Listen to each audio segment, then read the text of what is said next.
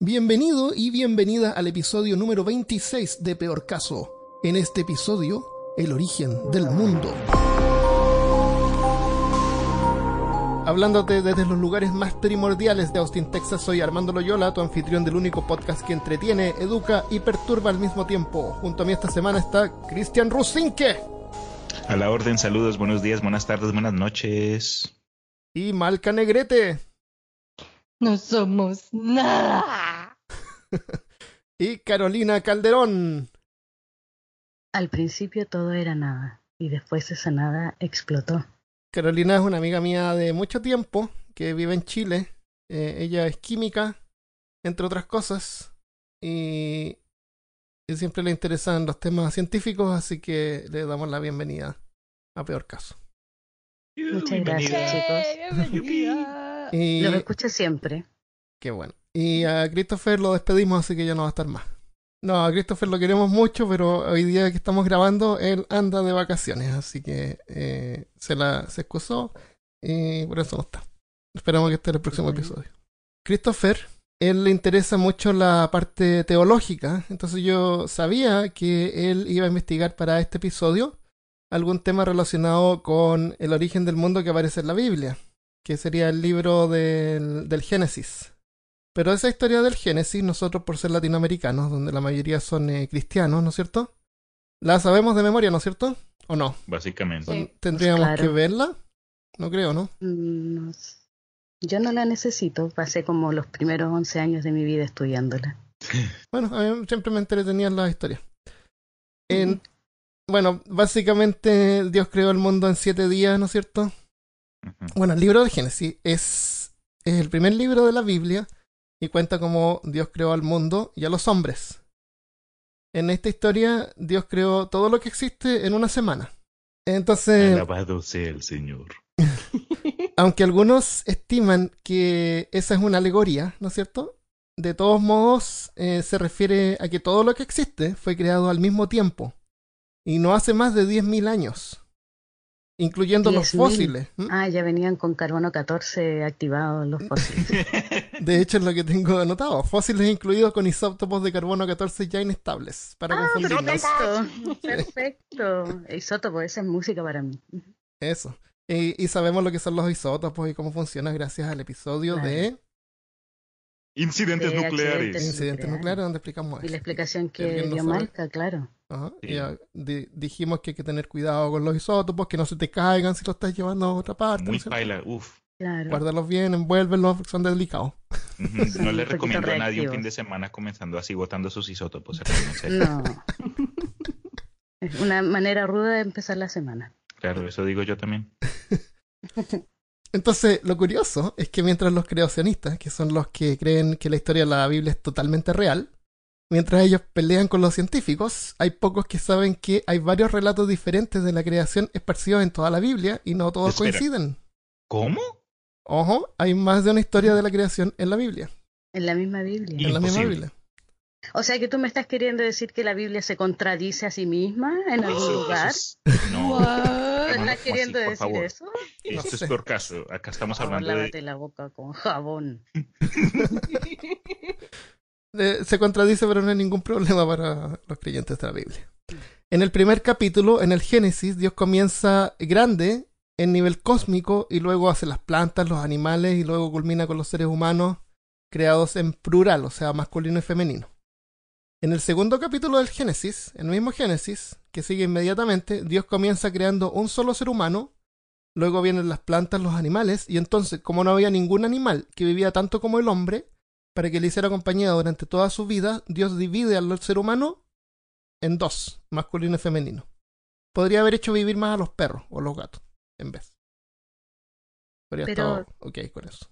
Pero no, tenía que embarrarla y crear a la mujer. Sí. Pero la mujer. apareado con una tortuga que vive muchos años. También. Es que nadie tenía tortugas de mascota en ese tiempo. Pero si las tortugas son previas al hombre. Mm, bueno, mm. él las crió ya viejas. Ah, ya eran viejas cuando las crió. Eso era, me cuesta meter la leyenda la eso, ya, eran ya eran viejas.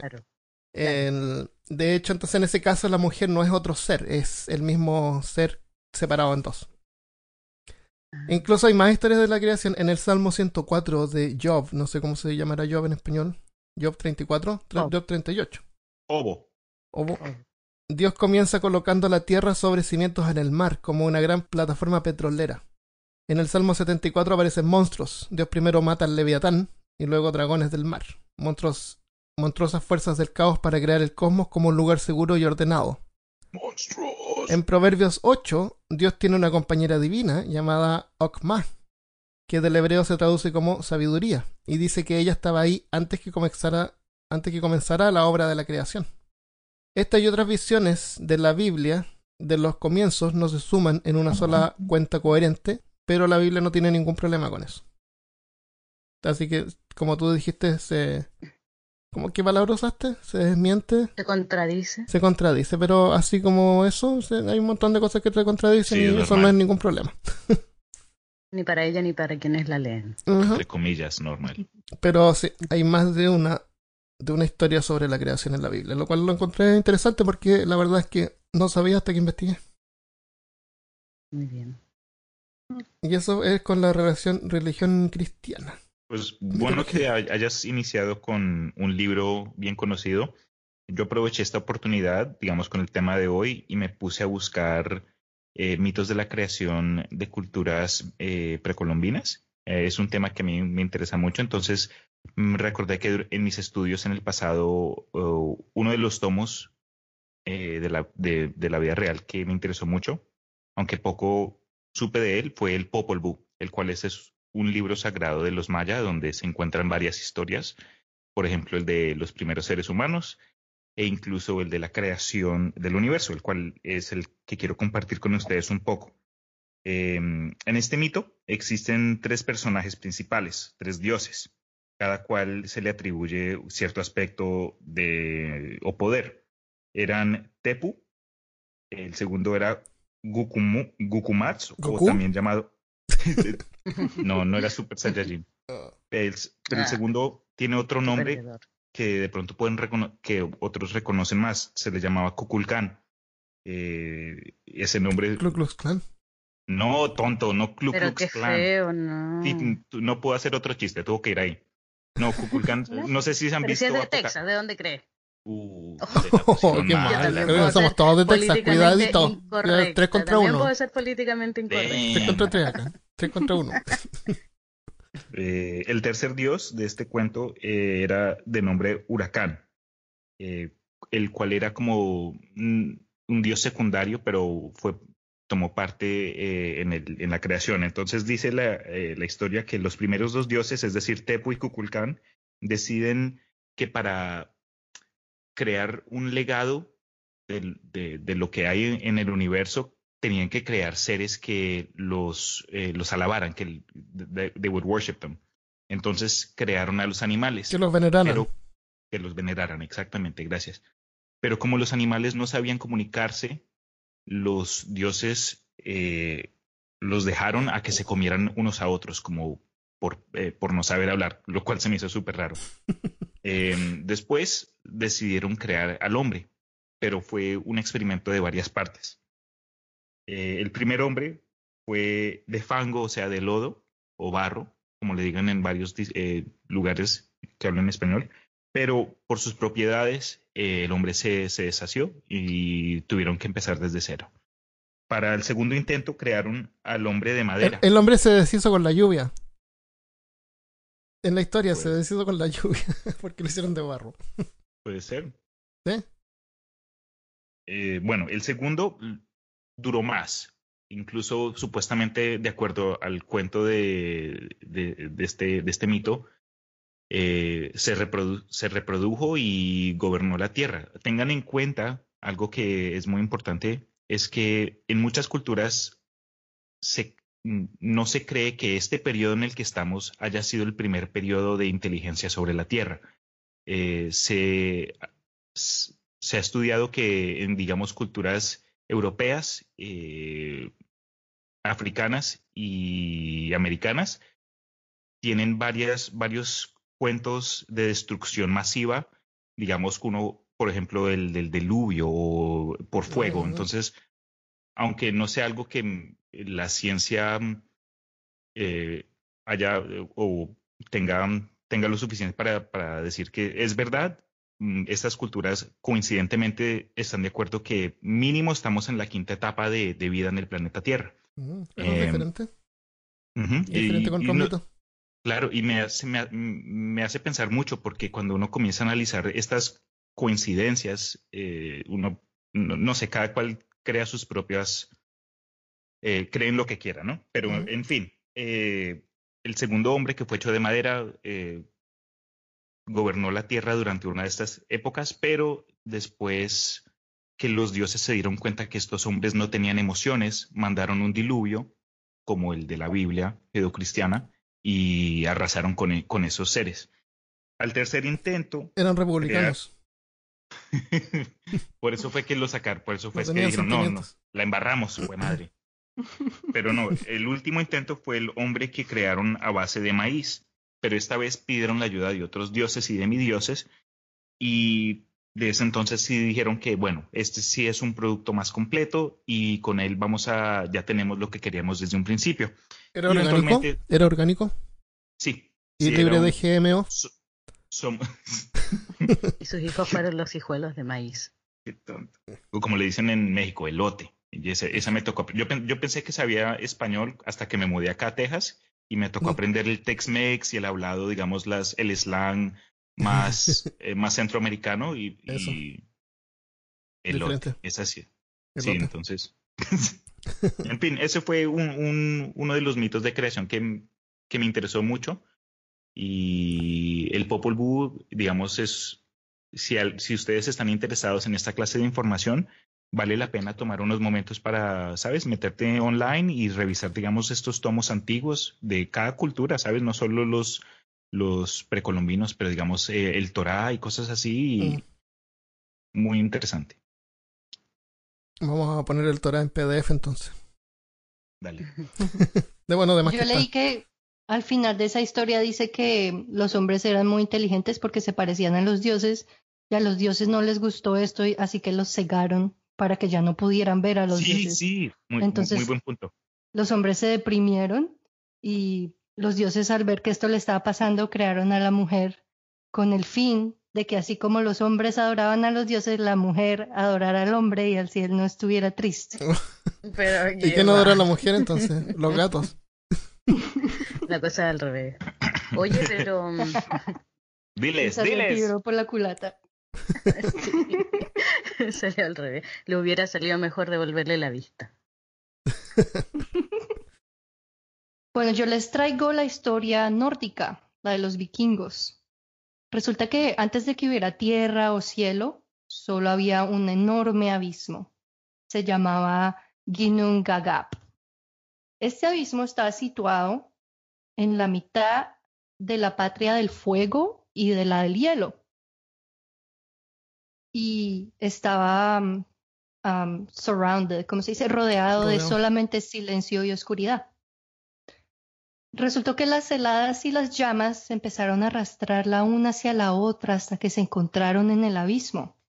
Y cuando el fuego se encontró con el hielo, se empezó a derretir, y de esas aguas nació el primer gigante que se llama Ymir, o Ymir, que era una hermafrodita que se podía reproducir asexualmente, por lo cual empezaron a nacer más gigantes. Holy crap, eso es Attack on Titan, right there, dude. Ese es el cuento de Attack Oye. on Titan. Fue madre.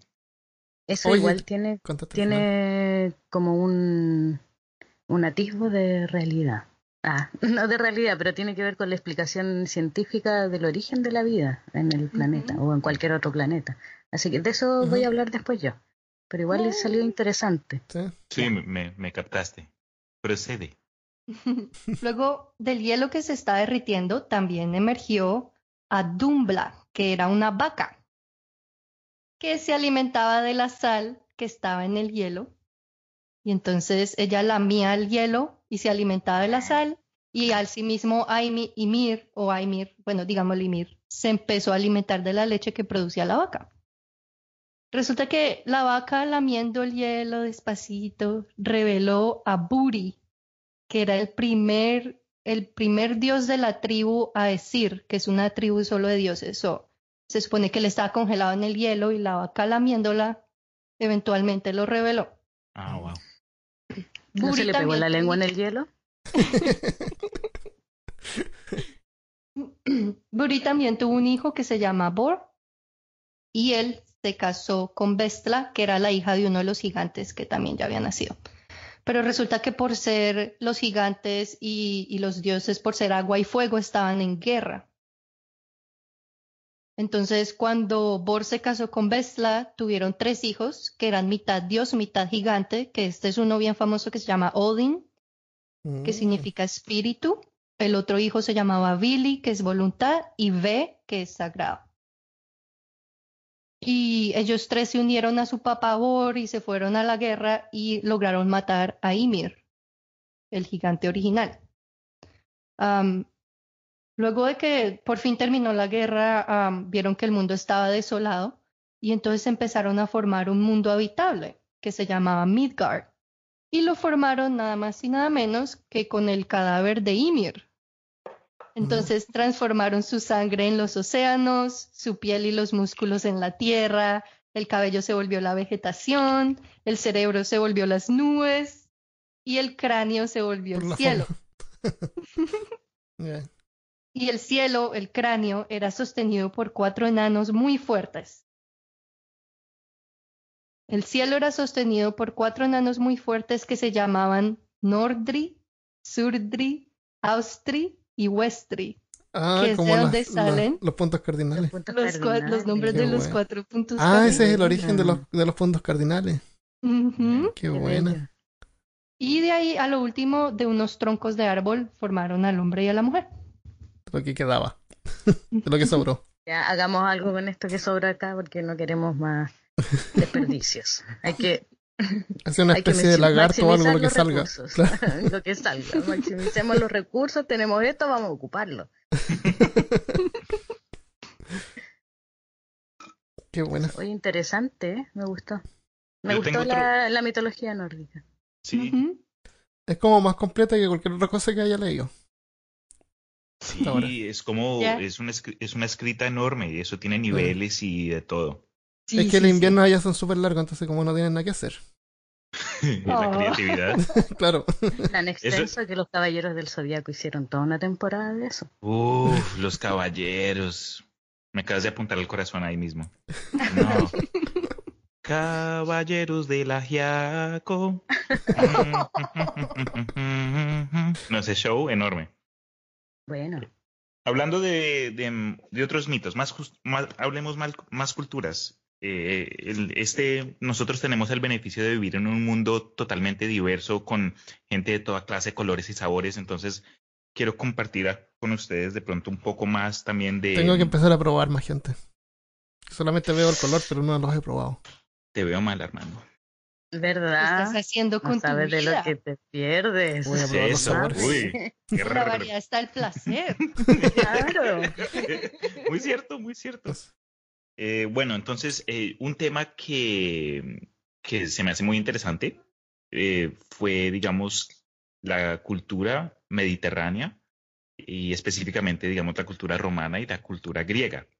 Como muchos saben, los romanos eventualmente vencieron a los griegos y apropiaron muchas de sus creencias y sus estudios, dado que fueron una, una fuerza muy importante para su época en esa área del mundo pero como muchas creencias y mitos politeístas, uno puede encontrar, digamos, ciertos patrones que, que ya puede, digamos, esperar de, de cualquier otra clase de explicación acerca de las creencias eh, de cómo funciona el universo. Porque uno tiene que considerar que estas explicaciones que estas culturas tenían acerca, digamos, eh, eventos climáticos, eh, climáticos o climáxicos, disculpen. Climáxicos. Wow. ¿En qué está pensando Cristian, oye? Perdón, eh, tengo que ¿Qué está irme ya. haciendo tu novia ahí donde no la vemos? Eh, bueno, no, van a hacer mala fama. En fin, muchas de, las- de esas explicaciones salían de lo que ellos mismos podían entender o lo que podían asociar. Entonces, digamos, creo que esto lo comentamos varias, mes- varias veces en distintos otros, eh, en distintas conversaciones, pero creo que fue Armando que dijo algo como que, digamos, cae un rayo y mata al, al, señor granjero que tiene ahí sus cabritas. Entonces, ah, es que no les dimos una ofrenda el mes pasado, entonces los dioses están bravos. Les, les dan personalidades humanas, los que lo hacen más fáciles de, entender con nuestra capacidad cerebral.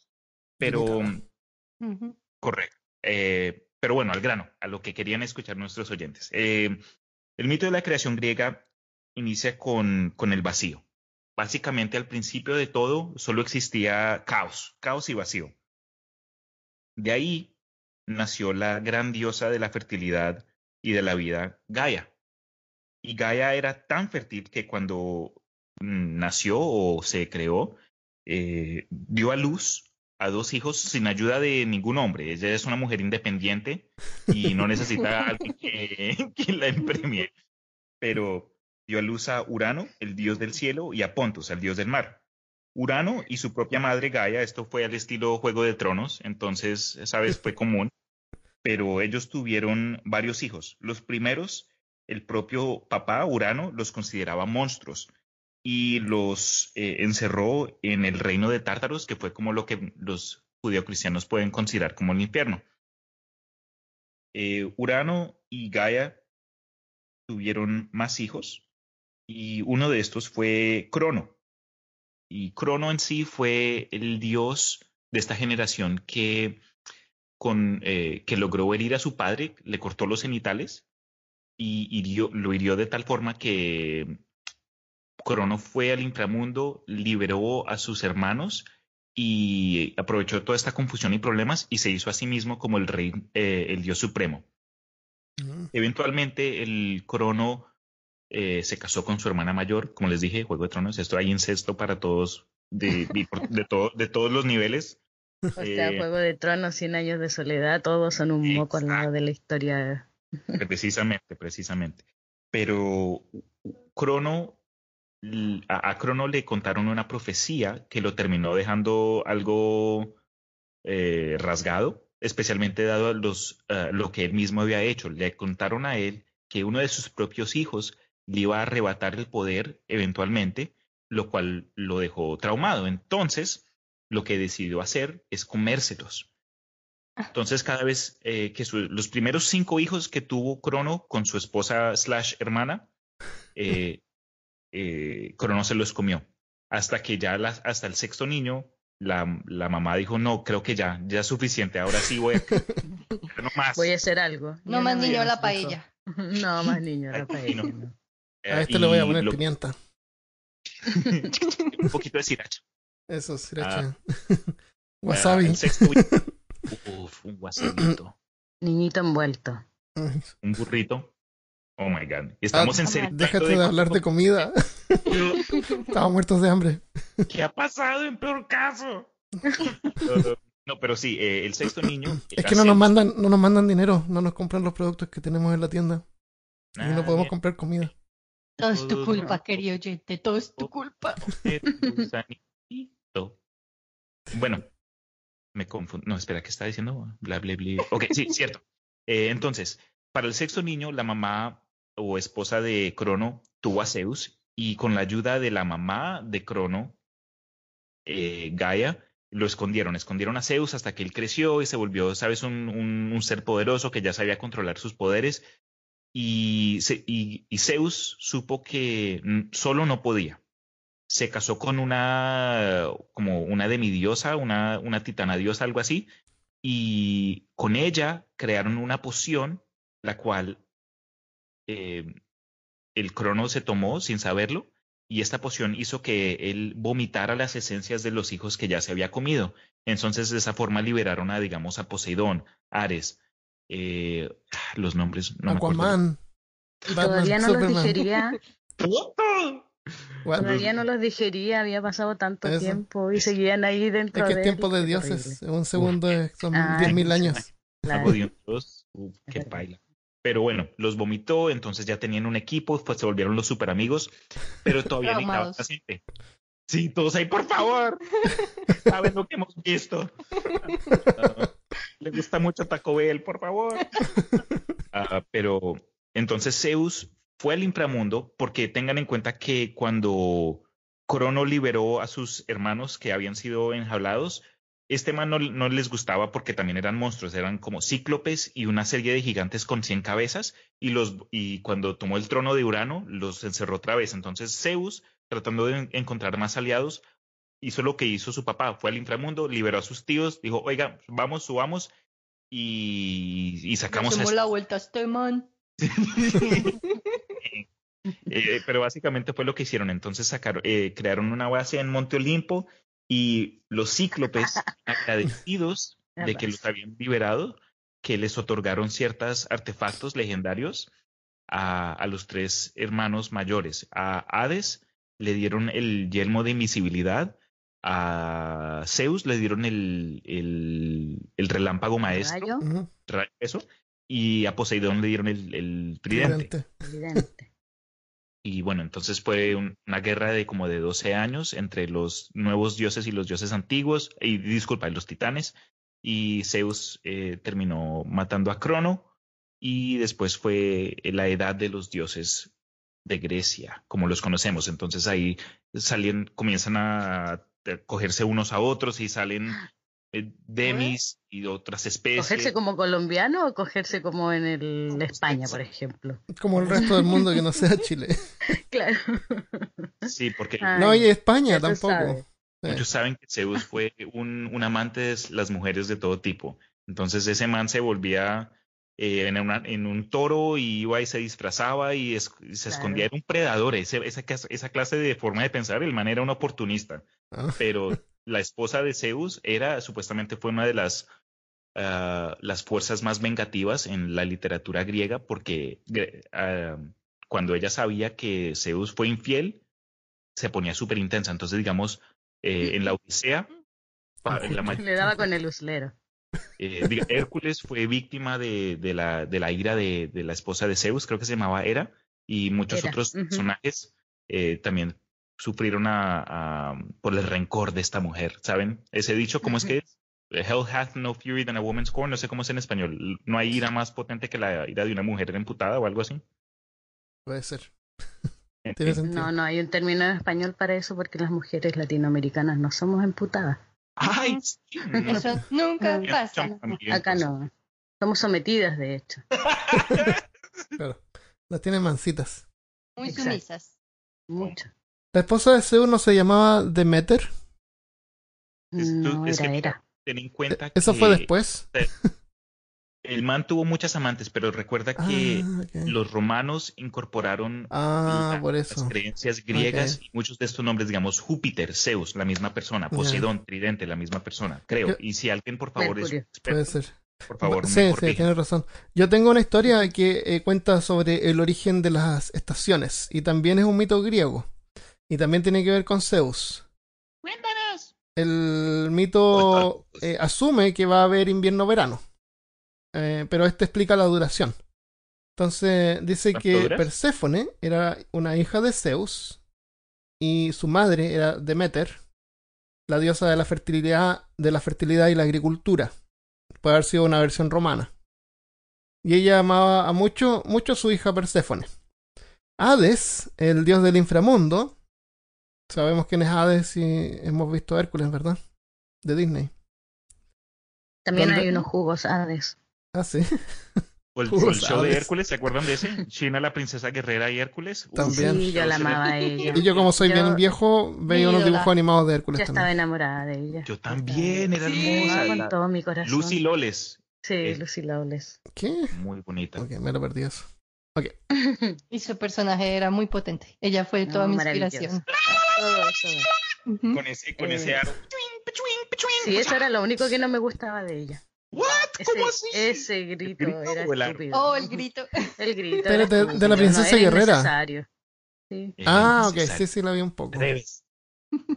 Era innecesario, por 80. último con una voz más sensual, pero esa la, la, la, la, no, marcador, horrible. Una serie de No. siempre Ah, tiene no, ¿cuál sus, fue sus trans- catchphrases. tra- Era para tran- perturbar la traducción a en español? enemigos. Ah, yo Era para creo. esas habilidades También con la nos lengua. perturbó a nosotros, pero la perdonamos. Claro. Claro. Dios mío. Bueno, eh, Esa, Hades, esa banda sonora. Hades era el dios del inframundo. El Ok. soundtrack de la show es solo ella gritando. Por Cinco favor, horas. míralo así, de verdad es muy feo. Yo creo que ese grito lo que hacía era perturbar el tímpano de los oyentes y causaba un problema en el oído medio y sus enemigos perdían el equilibrio y caían por eso. Solo por el grito. Era horrible. Ok, bueno, al menos estaba basado en, en una historia real, ¿no es cierto? En historia, en O sea, mitología. Ella no era fuerte, era el grito y para cuando ya llegaban de los enemigos ya estaban... Ya estaban todos patulecos ya. Ciencia. Bueno, La ciencia lo explica todo. Perséfone no era muy heroína, pero eh, estaba un día jugando en un campo de flores, cuando de repente se puso a temblar y se abrió un, un hueco, un agujero en el suelo. Y del abismo apareció Hades, el rey del inframundo, donde habitan los muertos, en su carruaje. Último modelo, descapotable, con asientos de cuero, reproductor de CD. Todo un Mustang. Perséfone lo miró y no se aguantó a subirse al carruaje. Hades cerró la puerta y descendió con ella de vuelta al inframundo y donde la hizo la reina de su oscuro reino subterráneo. No hay que subirse a los autos de los desconocidos, gente. Pero Especialmente si cuando te puede hacer reina de tierra, los reinos subterráneos. pues. Hermano, Especialmente cuando se abre un hueco en el, en el suelo. sí. Eso no es normal. No, ahí no es normal, pero te puede llevar a ser reina de los reinos subterráneos. No, La, la apuesta está buena. La apuesta está tierra buena. caliente. A mí me necesito sol porque si no me terminó todo pálido. No, no, no es un buen look. Pero el centro de la Tierra es un lugar muy caliente. Pero eso es, es diferente clase de calor. Ah, ya, ok. Es calor, calor. Calor Sí, muerto. No solo calor. Bueno, calor de- Demeter, la mamá, se puso triste porque perdió a su hija. Recordemos que Demeter era la diosa de la fertilidad, significa la diosa de las cosechas. Así que dejó de hacer que las, que las plantas crecieran y la gente y los humanos empezaron a pasar hambre. Y Sus vio que eh, vio lo que pasaba, así que envió a Hermes, el mensajero de los dioses, al inframundo para traer de vuelta a Perséfone a la superficie, a la tierra de los vivos. Desafortunadamente, resulta que Perséfone, durante su estadía en el inframundo, se había comido tres semillas de granada. Y sabemos todo lo que eso significa, ¿verdad? ¿Verdad? Tiene que ir al baño. Le explotó el estómago. Chorro. Eso significa que ella tenía que pasar en el inframundo un año por cada semilla que ella se había comido. Tiene sentido, ¿no? Ah, Eh, mira tú, Es claro. que espérate, para usar, para, para entender esto no hay que usar la lógica, hay que usar la mitológica. Ah, ya, perfecto. Ahí me quedó claro. No, me encajaba, pero ahora sí. Ya. Entonces, así es que desde entonces Perséfone vive en la superficie parte del año, comenzando la primavera a lo largo del verano, y durante ese tiempo las plantas crecen, son todos felices, pero durante el invierno ella tiene que regresar con Hades porque se comió esa Ah. semilla y la tierra Oye, se enfría y nada crece. Porque se comió Mm. seis Esa semillas no me la de- sabía. de granada. Eso yo me imagino que fue un niño que le preguntó al papá, papá, papá, ¿por qué tenemos las estaciones? No, porque y justo Mientras- estaban mientras comiendo comían granada. Claro, justo estaban comiendo granada. No, porque esta señora se comió tres granos de esto y ahora se tiene que devolver al infierno y por eso nos tiene muertos de frío. Ah, razón. pero ¿por qué? Ándate a tu Claro. cuarto. Anda a dormir, no, no tenés Claro. nada que hacer. Ahí, ahí, con eso es, eso es. Eso es. el mismo que No inventó la teoría de las flores y las abejas. Oh Claro. God. Claro. El otro día el niñito le preguntó. Eso. E- ese mito no explica eh, más bien la creación del mundo, pero sí la, la razón por las estaciones. Igual es importante. Muy buena. Me gustó. Eh, ¿Tienes, Malca, tu otro mito de creación del mundo? Porque yo tengo otro que también explica la, el origen de las estaciones. Ah, Ah, sí, de la creación del mundo tengo varios bien corticos solamente por dar, porque todos los que tengo en ese momento son mitos religiosos y un el común denominador en estos es el creacionismo. Y Ah. también de que ellos no, ah, su concepción del universo no existía. Para ellos el universo era simplemente la Tierra y era reducido a eso. Un poco relacionados con la Biblia, tengo el del Islam, que es el que está basado en el Corán, que es una recopita- recopilación de revelaciones escritas por Mahoma.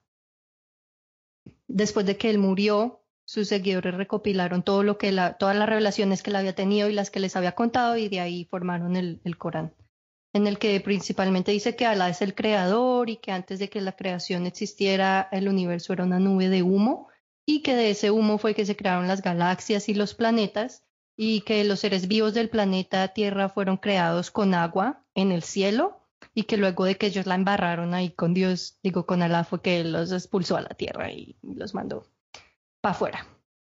Y también tengo el de los gnósticos, que es, es, basado en la Biblia, pero es con una interpretación completamente diferente a la de los cristianos. Ellos dicen, o sea, ellos leen la Biblia y lo que ven es a un Dios creador que era un inepto y que era perverso, e ignorante y que seguía cometiendo errores y que según él los corregía, pero que no sabía lo que estaba haciendo, en pocas palabras. Pero eso es muy cristiano. Porque se supone que nosotros estamos creados a, imagen y semejanza de Dios. Entonces Dios se parece mucho, mucho al de los cristianos. Interesante. eso, eso iba a decir Next, que ellos creen que el universo está hecho a la imagen y semejanza de Dios por lo que es tan imperfecto y porque tiene tantas falencias.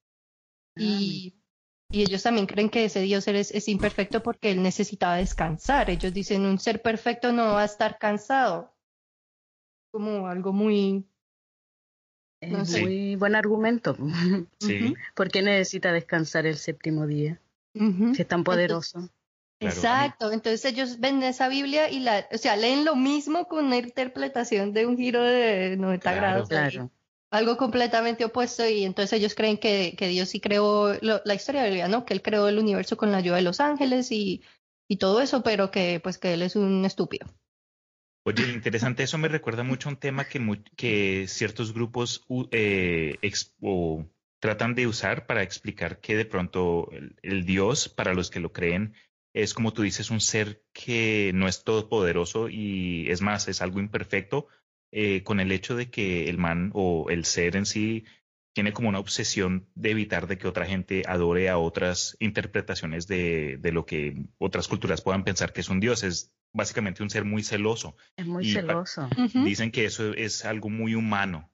Y desde ahí como que comienza a salir la conversación de que estamos nosotros tratando de proyectar nuestras propias eh, nuestras propias cosas, eh, lo que es ser humano en un ser que, no lo es. Sí, es, es, una conversación bien interesante. Y para los gnósticos es al revés. Para ellos son, ah, mira, este Dios tan, como dicen ustedes, fome, por eso es que nosotros somos así. que somos creados a su ah, No sé nada, a mi Dios me hizo así. Yo, a mi Dios me hizo así, no voy a cambiar. ese, era, ese era el, resumen de los gnósticos. los mormones, ellos piensan, ellos también tienen su propio libro, ellos piensan que la tierra es como un hogar temporal que es parte del plan de salvación de Dios para que sus hijos puedan tener un cuerpo físico y vivir una vida de prueba. Entonces, si, si pasan, se salvan, si no, no. Y ellos, eh, respecto a la creación, piensan que Jesús fue mandado a la tierra por Dios y que Él fue el que dividió la luz de las tinieblas y creó todos los animales y toda la vida. también encontré unos, encontré dos que tienen que ver con seres extraterrestres. Uno son, es una religión que se llaman los raelianos y ellos creen que somos la creación de una civilización extraterrestre que es mucho más avanzada que nosotros y que es llamada los Elohim, ah, que significa ah, aquellos que vinieron del cielo. Y ellos creen que nosotros fuimos creados con ingeniería genética hace 25 mil años. Mm. Ah, hace 25 mil años. Es una fecha así exacta, 25 mil. no, no es para nada mucho y el otro que tengo así extraterrestre, extraterrestre sorry, es la, teoría de los cienciólogos, que ellos creen que el teta creó MEST. MEST es una abreviación de materia, energía, espacio y tiempo. Y el teta en realidad son los humanos, porque ellos creen que los humanos en realidad somos seres espirituales, que estamos en un cuerpo y que estamos aquí para aprender, por lo que ellos creen en la reencarnación. Entonces ellos creen que cada vida es simplemente un ciclo de aprendizaje en el cual tú vas acumulando información, te mueres y vuelves y que tienes manera de recuperar la información de las vidas pasadas y empezar a acumular más de la nueva que vas a tener. Y entonces ellos dicen que mediante la auditación avanzada, cada, cada tétano, cada persona descubre cómo fue que se creó el MEST. Para saber ese secreto tienes que ir por muchas horas de auditación. Tienes que ir escalando. Hay que tener en mente que esa religión, entre comillas, fue inventada hace menos de 40 años, 50 años. Y fue inventada por un tipo que era escritor de, libros de ciencia, ficción, baratos. Dicen que el man, eh, supuestamente se dice que él ha creado más libros que otra persona, o que ha escrito Sí. más que otra persona, supuestamente. Parece que sufría de verborrea. Pero oye, te lo piensa, pien- piensas, digamos, lo que creas lo que creas del man. Me- menos mal que no existían los podcasts en ese tiempo, imagínate. Oh my goodness. Episodios diarios. No, Creas lo que creas del man Armando, que. Como digamos, eh, en los cuentos de Lovecraft, supuestamente eh, el reino esotérico supuestamente se comunica de forma rara con aquellos que tienen como un La nivel sensibilidad. Una sensibilidad a las artes. Mm. Eso siempre, desde que hiciste esa, esa conclusión en el episodio de Monstruos Marinos, eh, que, que, que sorprendido. Entonces es, es algo que siempre considero también. Como aquellos dicen, ah, ese man es loco, no hace más sino pintar. quién sabe Ah, qué.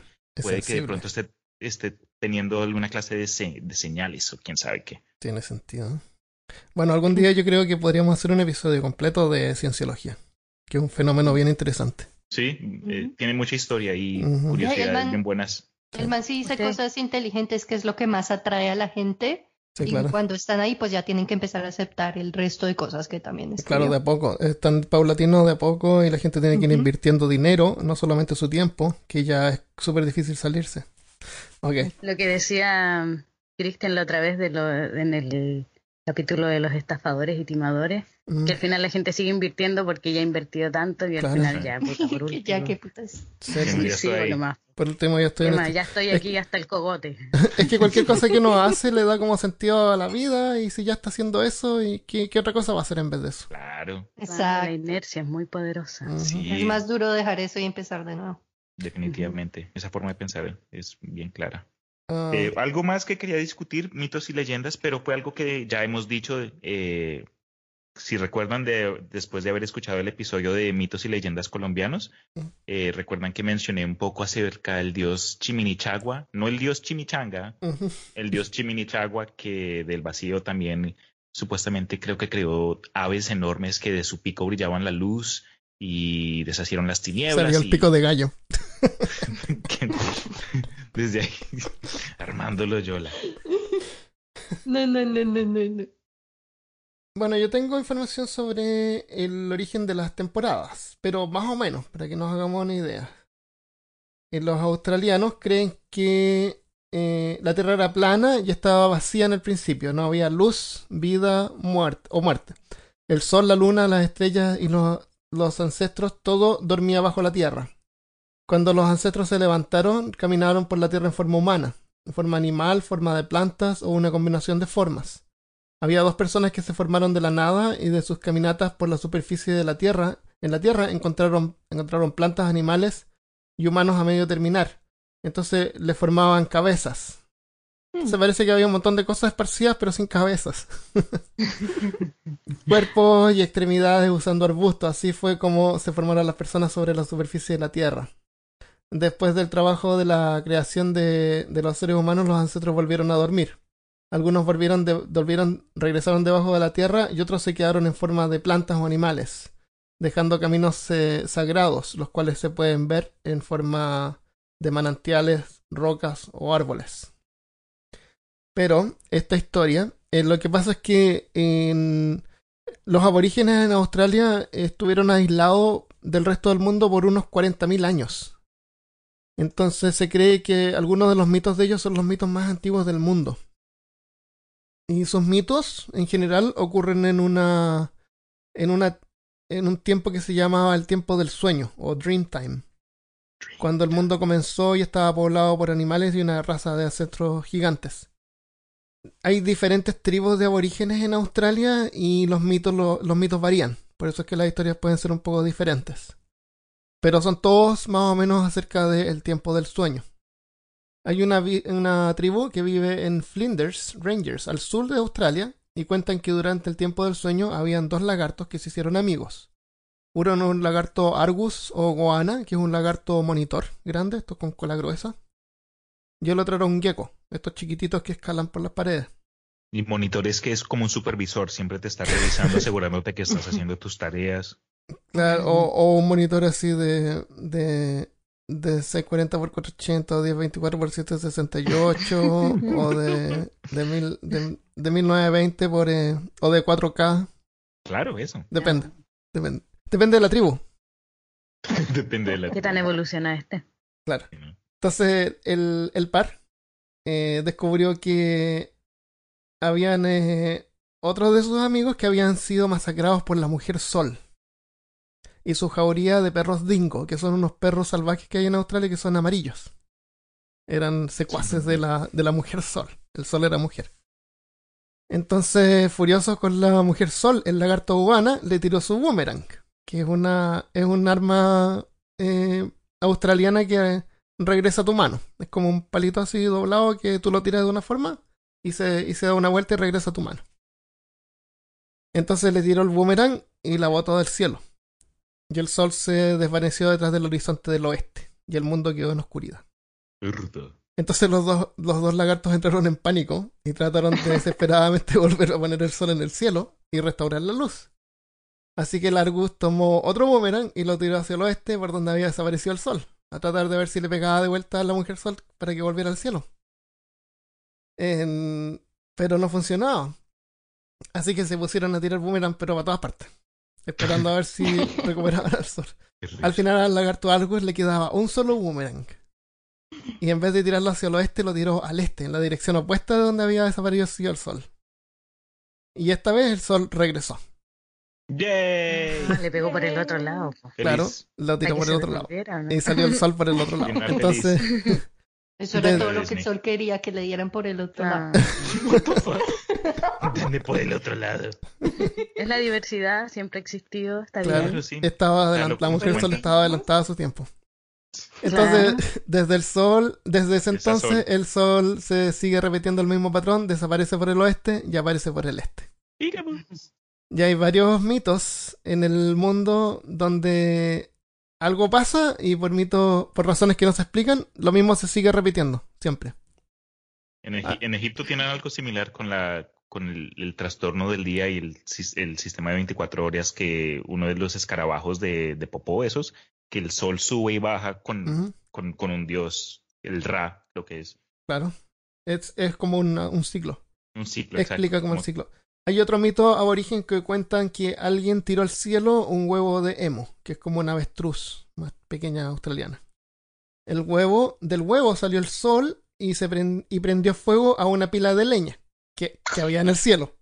¡Fire! Había una- una Claro, del de árbol flotador que está en la quémala, candela, candela, quémala.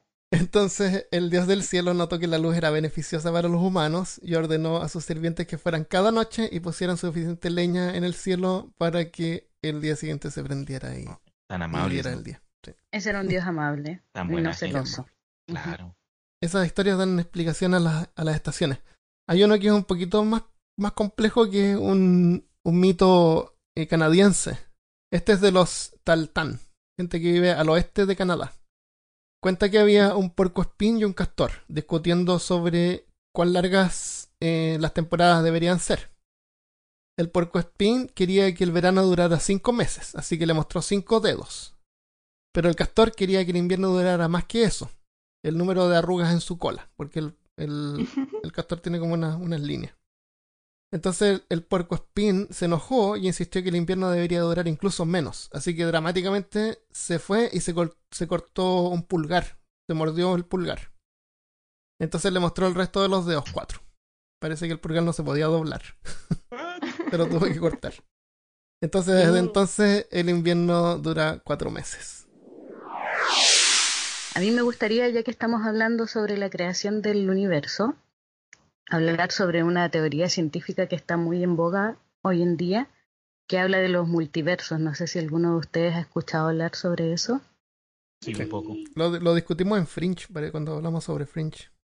Ah, sí, ¿Verdad? me acuerdo. Ah, ya. Buen show. Eh, ¿Tienen alguna idea de cómo se supone que se genera o cómo se entendió, se llegó a la conclusión de que es muy probable que existan muchos universos? Bueno, voy a... Eso no tengo claro que a alguien le hizo pensar que eso podía ser algo. O sea, como Ya. historia de ciencia ficción, yo lo encuentro impeque. Claro, de hecho existe en la ciencia ficción hace mucho tiempo. y se le ha dado un montón de nombres, universo paralelo, universo burbuja y no sé qué, pero... Es explotado de Back Chopra. claro. Eh, pero sí, eh, hoy en día se toma como una teoría científica real. Hay científicos reales que están estudiando este tema y, se están invirtiendo dólares en, a este respecto. Hay estaciones espaciales que están tomando datos para seguir recopilando información respecto a esta teoría. Es bien importante, es bien interesante. Bueno, eh, les cuento, pues multiverso es un término usado para definir el conjunto de los múltiples universos existentes según la hipótesis que afirma que existen universos diferentes del nuestro propio. ¿Ya? Hay muchas estructuras del multiverso. Eh, a ver, las eh, investigaciones han ayudado a concluir de que existen multiversos, pero cómo son estos multiversos no se sabe. Esto ya es pura especulación. Hay distintas teorías de que pueden ser, como les dije, universos paralelos que no se chocan nunca o que de repente por alguna anomalía o particularidad del espacio-tiempo puede que se junten, pero en realidad no deberían. Universo burbuja, que significaría uno que se está expandiendo y dentro aparece otro más que se sigue expandiendo y así infinitas veces. Hay muchas teorías de cómo pueden ser estos multiversos, pero eso es solamente especulación. Los datos hasta ahora lo único que han confirmado es que es muy probable que existan muchos universos y que se estén creando y destruyendo constantemente. Y por eso tiene mucho que ver con la creación del universo, que es el capítulo de hoy. A ver, ¿cómo se llegó yo vi, a Yo vi un documental sobre eso, se llama Rick and Morty. Por la BBC, ¿no? Claro. Del Discovery Channel. Eso es muy es muy pedagógico ese programa. No, pero eh, sabes que es, eh, la verdad eh, es súper parecido, aunque suene a chacota, es muy parecido a lo que se muestra ahí. Porque en la teoría em, estos universos que aparecen son infinitos. Entonces existe siempre la posibilidad de que haya un Armando Loyola idéntico al Armando Loyola de acá. Pero con pelo. ¿Entiendes? No. pero con pelo, o con pelo verde, o sin De todos los colores, infinitos infinitos, todos, todas las opciones existen. Así que, si, así que si quisiste ser un rockstar alguna vez en tu vida, tienes que estar ah, contento porque en alguno de los universos tú fuiste un rockstar. Así que genial. No hay que eh, no hay que ponerse triste. Esto se basa en la teoría del Big Bang, ¿ya? Porque se supone que el Big Bang fue una explosión. Lo lógico es que después de esa explosión donde se generó toda la materia y todo el asunto, eh, cuando hay una explosión, todas las partículas salen expelidas con una velocidad, pero esa velocidad va decreciendo, porque en algún momento tienen que parar y caer, supuestamente. Eso es lo que pasa cuando algo explota normalmente. Pierde el momentum. Exacto. Entonces, ¿qué hicieron? Eh, los científicos dijeron, vamos a calcular la desaceleración del universo. El universo se supone que se originó en una explosión, por lo tanto, todas las partículas, las galaxias y todo, se está expandiendo, se vio que se estaba expandiendo, eso se, hay evidencia científica del universo se está expandiendo. Entonces querían saber a qué velocidad estaba desacelerando esa expansión. Y cuando hicieron los cálculos, dijeron no está desacelerando, de hecho está acelerando. Está cada vez más rápido. Entonces no tenía sentido, no tenía ningún sentido, porque si veníamos del Big Bang, deberíamos tener eh, una desaceleración y los cálculos fueron al revés. ¿Ya? Entonces, eh, después se mandaron unas eh, estaciones espaciales y estas estaciones tomaron las medidas, porque todo este cálculo fue teórico. ¿A qué te refieres con estaciones espaciales? Porque la única que yo conozco es la Estación Espacial Internacional. ¿Te refieres a satélites?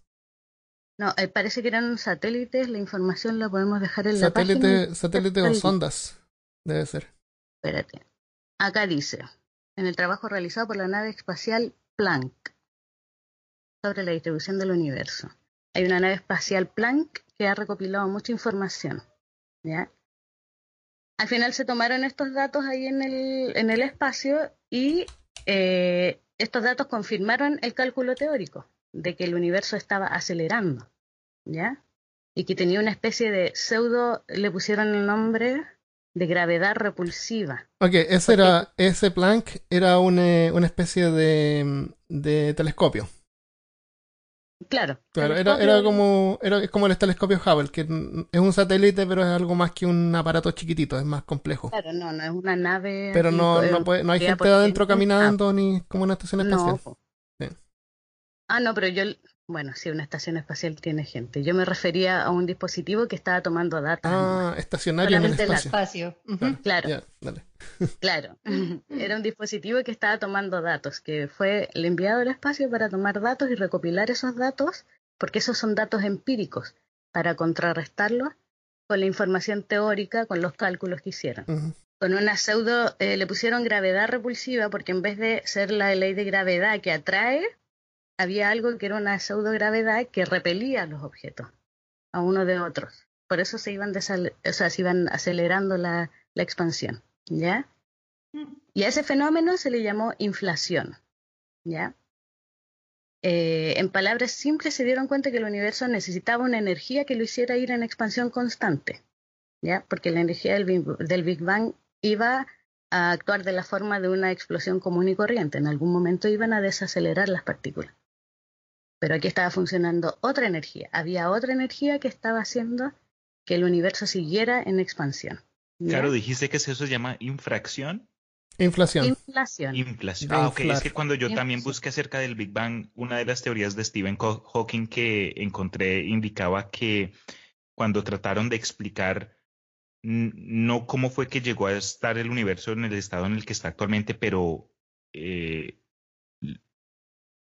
¿cómo, lo digo? La, mm, lo que causó la explosión desde un principio, lo mejor que pudieron eh, pensar fue que mm, fue alguna clase de materia fuera de, las normas de materia de nuestro universo.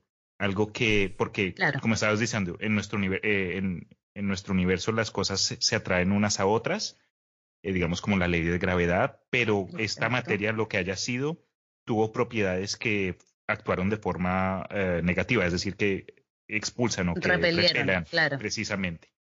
Ah, de hecho, eh, en la teoría de los multiversos cabe la teoría, o sea, cae la hipótesis de que en algunos universos la materia no se va a presentar de la misma manera que se presenta en este universo. Así que nosotros, este universo podría haber sido producto de otro universo, en el cual su materia interactuó de tal forma que se generó un Big Bang y nacimos nosotros. Eh, hay una energía que está haciendo que el universo siga expandiéndose. Y esa energía, este nombre le va a sonar a muchos muy atractivo. Esta energía se mm. le llamó energía oscura. Pero no porque sea misteriosa, porque, era muy dark. el lado oscuro de la fuerza, ni que sea porque los papás no lo entendían. Es porque no sabían de dónde venía. Era así de simple. Es energía. oscurantismo. ¿Qué significa desconocido? Desconocido, exacto. Porque no se ve, por eso oscuridad es desconocido. Pregúntale a mi dedo chico del pie. ya. Y haciendo cálculos para saber cuánto era la cantidad de energía que era la que estaba haciendo que el universo se moviera así de rápido, hicieron el cálculo y salió un número, pero extremadamente bajo, bajísimo. La energía oscura es muy, muy baja y le estoy hablando más baja que la energía que se libera al prender una llama de un fósforo. Es muy baja. ¿Te refieres a que es débil? Es muy débil. Así estamos mm. hablando de 0,0028 ceros kilojoules. Es muy, muy débil. Entonces, al ser tan débil la energía que está haciendo que este universo se expanda, una variación muy mínima en la cantidad de energía puede hacer cualquier otra cosa. Puede hacer que este universo explote, aparezca otro universo. Entonces, siendo un número tan bajo de energía, lo más probable es que con pequeñas variaciones iban a aparecer otros universos y se iban a ver otras formas de vida.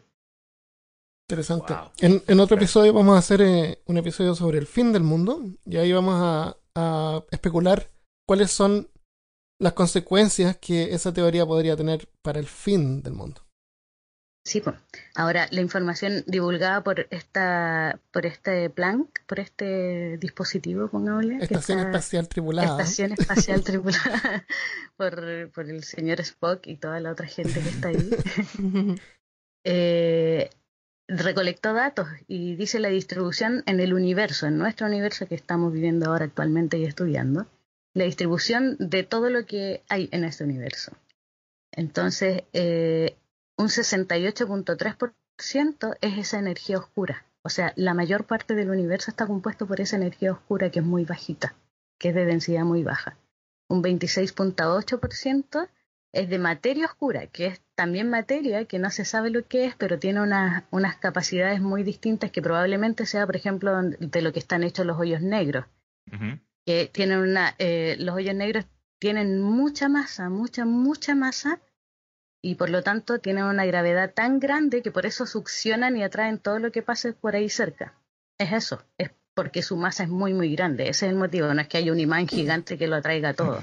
Es que la masa del hoyo negro es tan, tan grande que su gravedad es muy potente y, succiona lo que haya. La luz, el tiempo, el sonido, la gravedad. El sonido, todo. Todo se va para allá. No, la gravedad, el sonido no, porque sabemos que no es radiación. ¿Te acuerdas? Oye, para aclarar una cosa, esta materia oscura son cosas que no se pueden observar, pero se infieren por las consecuencias que tienen en la gravedad. Exacto. Todavía no estamos en condiciones de saber qué es lo que es, pero quizás en algún momento se va a poder saber. Quizás no. Quizás el hombre se va a extinguir antes y alguna otra generación o alguna otra forma de vida en el universo puede saber. O va a aparecer otra teoría que va a explicar cosas de forma diferente, donde ya no es necesario creer que en lo que está causando esta repulsión o atracción es materia oscura. Exacto. Y fíjense que... Ah, Los Elohim. Y la materia de la que el universo está compuesto, los planetas, las galaxias, las estrellas, ustedes, tú, yo, los animales, toda la materia que se conoce, que se puede identificar y que se puede observar, que no se le llama ni oscura, es solamente el 5% del universo. Mm. Es muy poco. Entonces, lo poco que podemos, lo que podemos observar no es nada, es el 5%. Todo lo demás es energía oscura y materia oscura que claramente tiene una, una influencia súper grande en todos los fenómenos que nos ocurren. Pero no sabemos cómo clasificarlo, no, no, no estamos en condiciones todavía de, de desvelar esos secretos. Y, más encima hay que tener en cuenta que lo que llamamos calor, no hay calor, es, no existe calor o frío, solamente existe calor o no calor. Claro, o falta de calor. Claro, y el estado normal es como falta de calor, sin calor, y el estado normal también es oscuridad porque la luz también es como una, entre comillas, anomalía. Qué raro se imagina. Así que 5% en oscuridad y sin temperatura. Mm. Eso es lo normal. Es el estado natural. es el estado normal. Del... la teoría del Big Bang. Que explica el origen del universo. Y es la más aceptada porque justifica varios fenómenos. Esa es la gracia que tiene la, la teoría que justifica fenómenos. Una es la expansión del universo, que fue verificada por Edwin Hubble en 1923. Y es el, el nombre que lleva el, el, eh, el cometa Hubble. Telescopio. Ah, ah el telescopio. ¿No el cometa Hubble? Es, el, es que si, si, dijiste Halley, es, un cometa. la escopeta, ¿El escopeta? La escopeta. ya, no, sí, el Hubble, el telescopio Hubble. El, otra cosa que, que demuestra el Big, que justifica el Big Bang es la formación de los elementos livianos, como el hidrógeno y el helio, y también el litio y el berilio, que requieren una gran cantidad de energía para poder formarse. ¿Tú quieres complementar esa información, Carolina? Em, quizás no irse mucho en la profunda, pero no sé si entienden cómo se forman los elementos. Tiene mucho que ver con la fusión nuclear.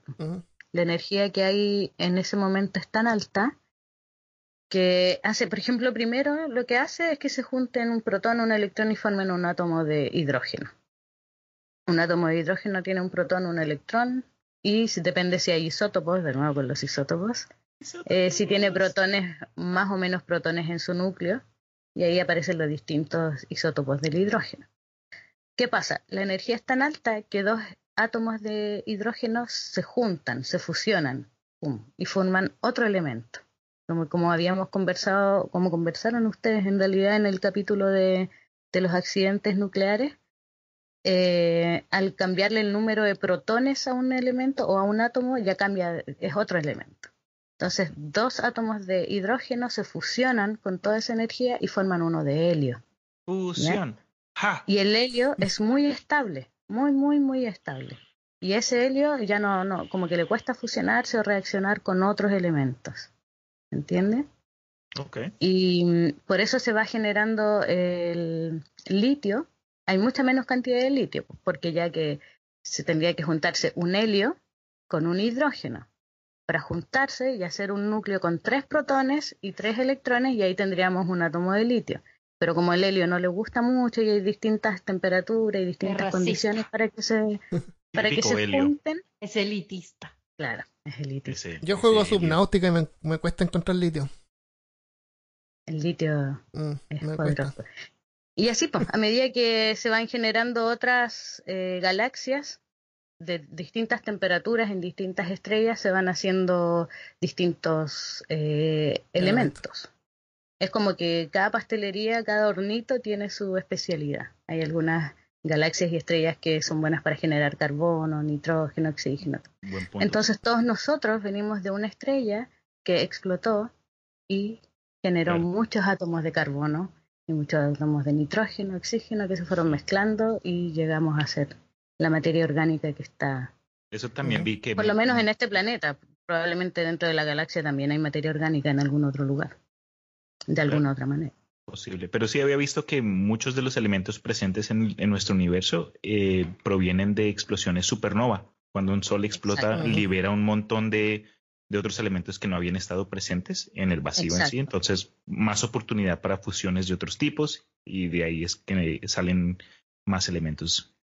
Exacto. eh, lo vimos también en el episodio de los libros extraños eh, sobre la alquimia, cómo transformar el plomo en oro, y vimos que era técnicamente posible, Exacto. pero es tan caro y se necesita tanta energía que es mejor comprar oro. O pregúntenle a. Fulcanelli. Pregúntale a Fulcanelli. Claro, se murió pobre, se murió pobre.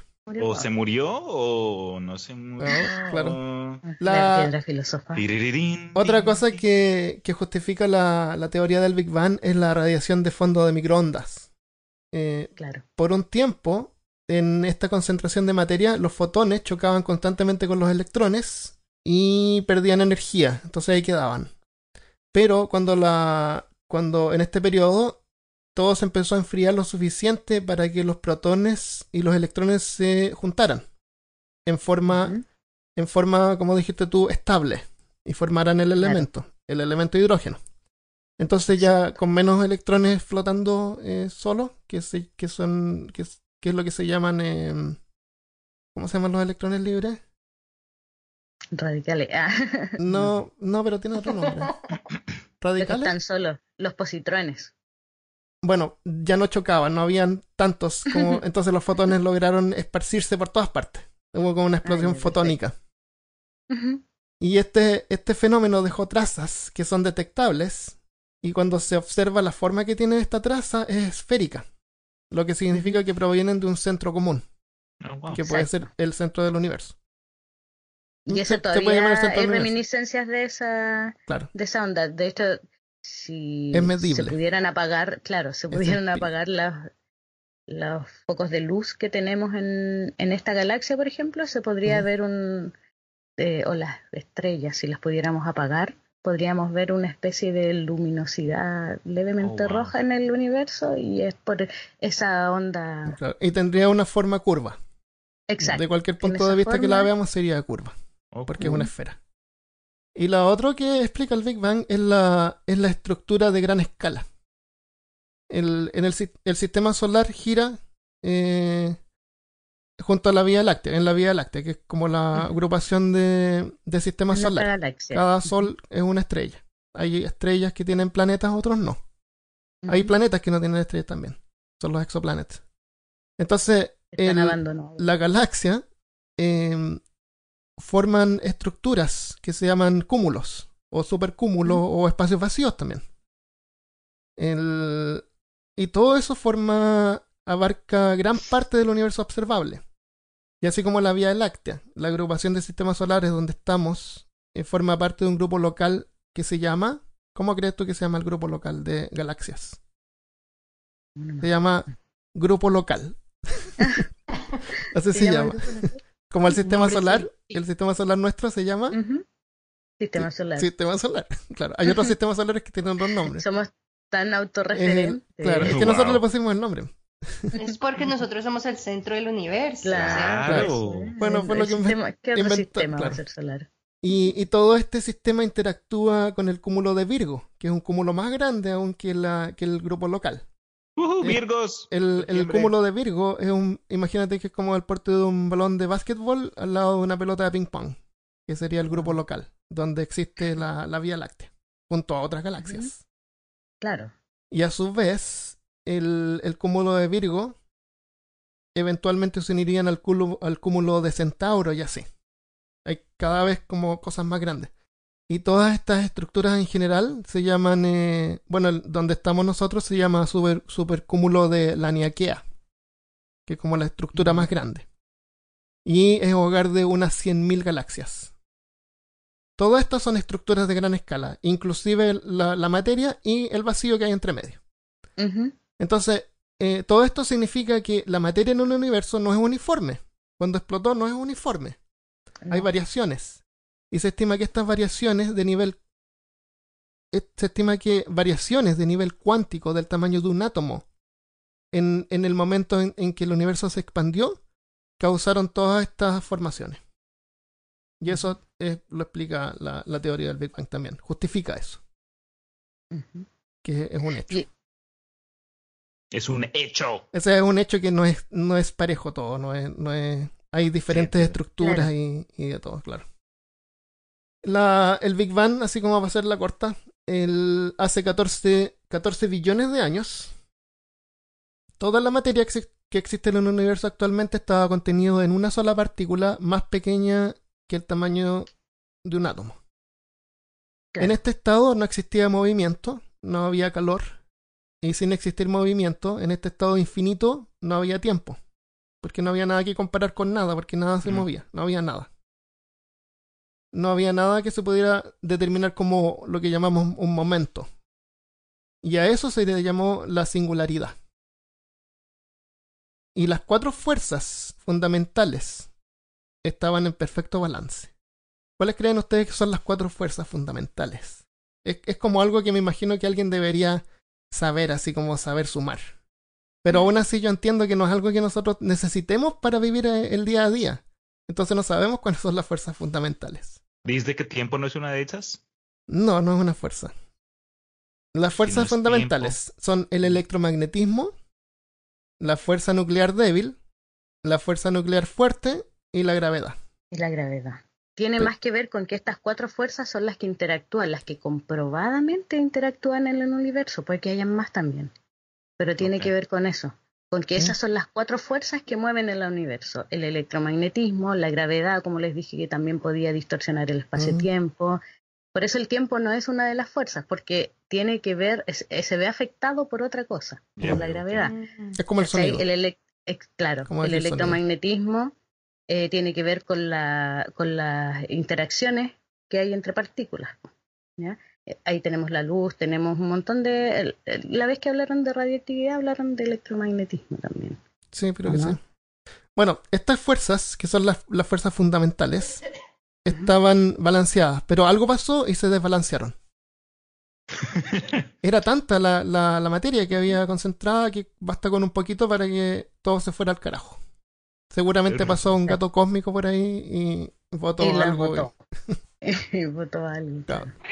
Entonces, eh, todo estalló en una fuerza increíble, se formaron los elementos agrupándose en forma caótica, la gravedad mantuvo algunos juntos formando nubes, y luego materia, galaxias, estrellas, planetas y finalmente la vida.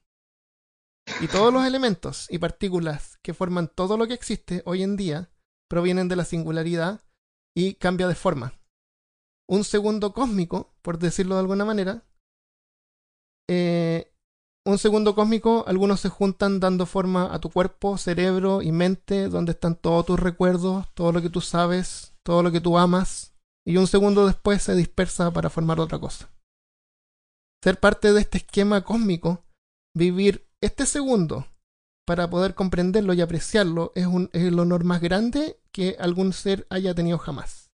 Así que aprovecha el tiempo que tienes aquí en la Tierra, porque dentro de poco ya no vamos a existir.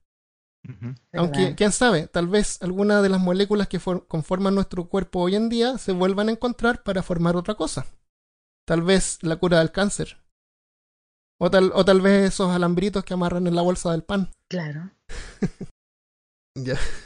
Bueno, antes de que nos Sí. vayamos, vamos a darle agradecimientos a Isaac Mendoza. Nos mandó un mensaje en Facebook. Uy, el de la copa, sí. ¿Él fue el de la copa? Creo que sí, ¿o no? Mm, no estoy seguro, pero alguien de- imprimió el logotipo de Peor Caso en una copa y le quedó súper bien. En una copa, un tazón. En un tazón. tazón de- Una taza Tazón, grande. copa, taza, mug. cup. ah, un mag. Eh, Isaac dice, uno de los mejores podcasts que se pueden encontrar hoy en día. Todos los temas son muy interesantes para aprender un poquito más sobre las cosas que no sabes o conoces. Y al mismo tiempo te diviertes con las bromas que hacen sus conductores. Gracias, Isaac. Eh. Fernando Arcaya también, que siempre nos contacta por Facebook, eh, le- por Facebook. Le agradezco mucho sus comentarios y la última vez dijo que le gustó el episodio de Doppelgangers y dijo que le recordó la película de Faculty. Así ver esa película. ¡Dude, la- esa película! Yo creo que también la vi y me acuerdo que era bien Ah, buena. la vi, pero no sé cuál es. Eran Es profesores intensa. que eran como alienígenas y ponían... Era como Ah, una no. invasión de gusanos y se le metían al cerebro. Oh my god, no. no, no. como- The Faculty se llama. No. Tiene un montón de buenos Eh, actores. tiene Anna Elijah, Harris, Elijah... ¿Cómo se llama? Elijah Wood. Sí, y Elijah el Wood. tipo que era. T-1000 de Terminator 2. Sí, también Era uno de los el profesores. de Y tiene la, la niña que era The de Witch, de la película The Witch. Eh. My goodness. O sea, Miscelánea. El- verlo. le vamos a dar gracias también rápidamente a Lulu Valenzuela. Eh, ella es la polola o novia de Felipe Choque y también ella es artista. Eh, me ha ayudado en algunos otros proyectos. Así que dice que también le gusta el podcast y que lo, lo escucha mientras trabajan. Y nos mandó algunas eh, sugerencias que nos han dicho antes también que hablemos sobre la Deep Web. Le vamos a tener que Uy, hablar qué sobre la Deep Web. interesante. Sí. Yo me enteré de que existía la Deep Web hace como cuatro años. Soy la persona más inocente del planeta, lo Da admito. miedo eso. Así que eso. todos vamos a instalar eh, Onion, no sé qué, ¿qué se llama? Thor y todo el Tor, claro, y vamos a investigar, ¿eh? show. Ya, muy y bien. después formateamos, formateamos el computador, que quedó lleno de virus. Yo no, porque tengo un MacBook. ah, claro, nadie pescas. Justo Ya, la bueno, pobreza. gracias Lulu. Y a todos los que están escuchando también, les pido por favor que nos ayuden a difundir el podcast. Si tienen a, a un enemigo o un amigo que le quieran compartir el podcast, mándenselo si no saben lo que es un podcast. Porque la gente no está acostumbrada a escuchar podcast, no saben que es otro canal de, información, que pueden y, entreteni- y entretenimiento también. Y no solamente lo digo por, eh, por nuestro podcast, sino que por otros. Hay un montón de podcasts en Latinoamérica que, que son buenos. Unos que les puedo recomendar son los monjes fanáticos. En el último episodio hicieron uno sobre el ah, Bueno. Espartaco. Eh, ok, hicieron un episodio sobre Espartaco y el sol bajo el mar, que es una serie de los 80 súper buena. Así que escuchen, búsquenlo por losmonjesfanáticos.com. Claro, y, Y- recuerden, el podcast no solo se escucha en el trabajo, para los que ya te hayan malentendido nuestros, nuestros relatos de, lo- de los comentarios, ustedes los pueden escuchar eh, cuando estás de compra en el supermercado, estás haciendo ejercicio, te pones ahí los audífonos y es una buena forma de información. Manejando. Cuando vas Claro. manejando Es permitido de legalmente. vuelta. Mientras Claro. snoo snoo sabe eh, cualquier, cualquier tiempo del día. Es No, súper no, práctico. no, no, Ahí no sé, que no. ¿eh? sería raro. No, hay que darle ese consejo a los. Oye, a si los alguien alguna vez ha escuchado peor caso mientras haces snooze, no, cuéntenos. Queremos Y saber. cuéntenos por qué ahora están solteros. Eso. a lo mejor fue la, el novio, la novia. No, no sé si. Yo creo que. Cual- No, ok, no voy a entrar en ese tema.